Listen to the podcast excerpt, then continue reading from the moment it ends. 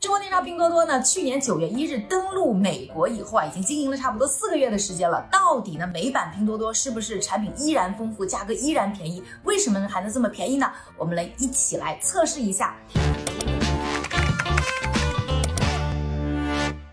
那首先呢，就是打开这个美版拼多多的 APP，你会发现各种各样什么美妆啊、呃衣服呀、家用器材呀、电器啊等等产品啊。我看到最奇怪的就是这个打耳洞和打鼻环的小机器啊，才一美元多。不过建议呢，这样的事情呢，还是找专业机构啊。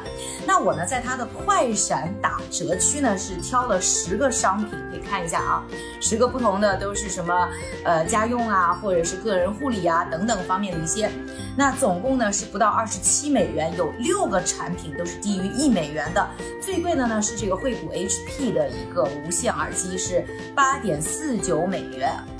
我又到呢美国的电商亚马逊上去搜了一下，大部分产品呢是没有完全一样的。那我基本就是选了一些呢这个亚马逊推荐比较对标的。不过有一样产品，这个就是锅里面漏水的这个东西啊，在亚马逊上是二十三点四九美元，在 Term 就是拼多多美版上面呢，差价是六美元多啊，所以便宜了差不多四分之三。我们除去了因为数量的一些因素的影响呢，同样的品类的商品呢，这十样在亚马逊上呢，最后算下来呢是差不多九十五美元不到，而在 Term 上面的话，刚才说了是不到二十七美元，所以便宜了差不多百分之。七十一点八，nice。那它是不是比中国的拼多多要贵很多呢？我又专门到本尊啊拼多多上面去搜了一下，这十样东西我会发现呢，差不多有很多能找到完全一模一样的。那呃也有一些找不到的，比如说刚才那个在亚马逊上能找到漏水的东西，其实在拼多多上并没有啊。类似东西呢一起算下来买一下的话是一百三十人民币不到，差不多就是二十美金左右。所以呢，这个 t e r m o 呢，差不多只是比国内版的拼多多贵了差不多百分之二三十左右，应该说价差还不是那么的明显啊。那到底呢，在美国买拼多多，它的物流又怎么样呢？产品质量是不是能够保障呢？为什么它又能这么便宜呢？我们先下单，收到货我们再继续说。Two thousand years later. 等了七天，哎，我的第一个特步包裹呢，终于到了。那跟亚马逊比呢，还是稍微慢一点。亚马逊一般第二天或者三四天就到了。我们来开箱看一下。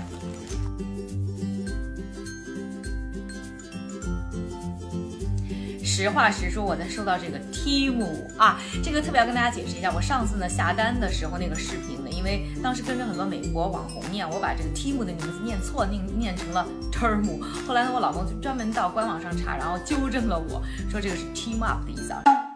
我在收到 Timu 包裹之前，我其实期待是非常低，因为我想。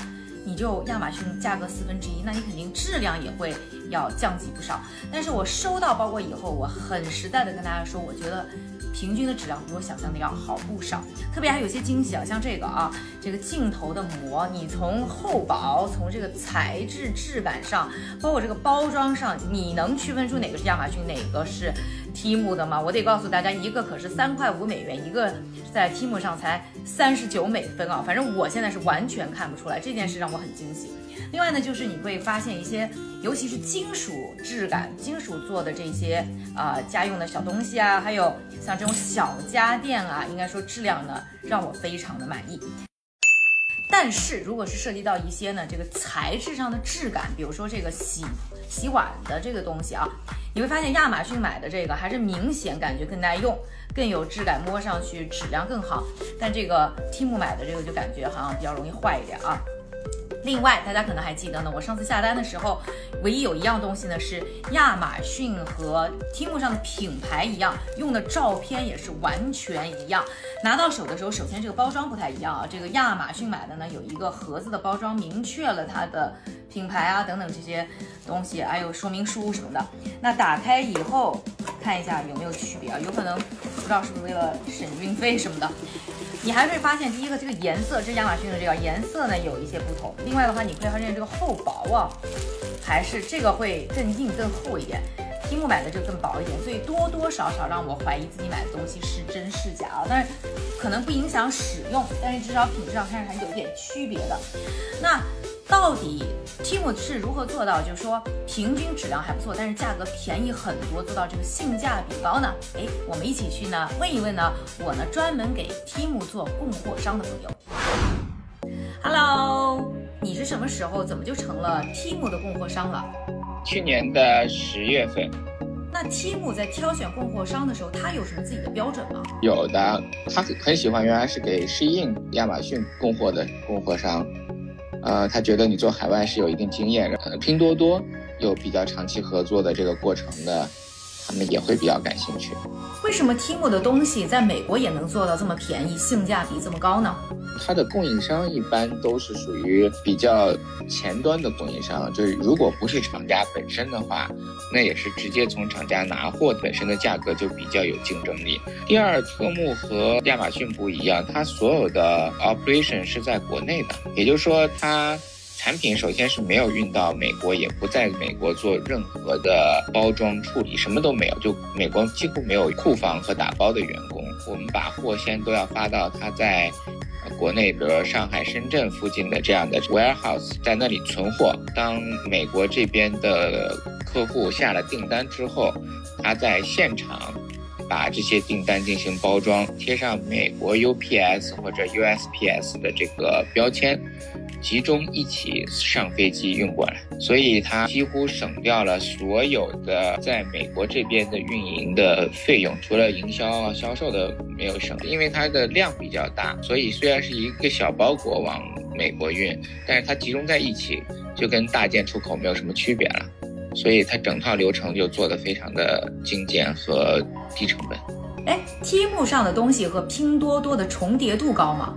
其实重叠性是会非常非常高的，但是特幕上会有一些原来做亚马逊的供应商，所以他们会更多的会认知一点美国这边需求，所以会有一些美国的产品。但是我觉得目前这部分还不多。你觉得特目抢的是谁的生意？是亚马逊吗？特目抢的是亚马逊的低端生意，也就是在十块钱以下的这部分产品，特目是比亚马逊要便宜很多的，但是。高于十块以后，嗯，它没有亚马逊强。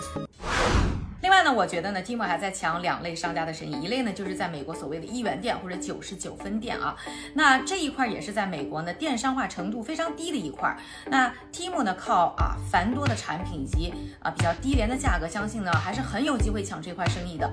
另外呢，就是在抢一些在中国已经在通过 D to C，就是靠自建站去直接卖商品给美国消费者的这些商家们，那抢走他们很多的业务，同时也逼着大家呢集体降价啊，也吃走他们很多的一个一。利利润空间呐，那呃除此之外，我们看到呢，在。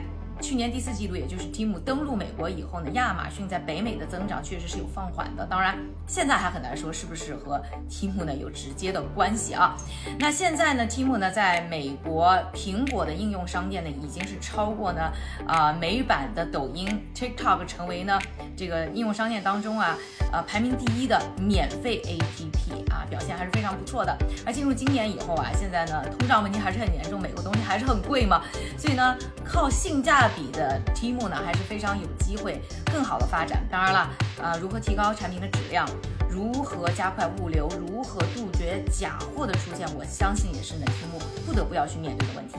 啊，那不知道大家怎么看美版拼多多 Temu 在美国未来的发展呢？欢迎留言告诉我。还想听什么有意思的财经话题，欢迎呢告诉我。商业侦探家不放过任何一个有猫腻的案例。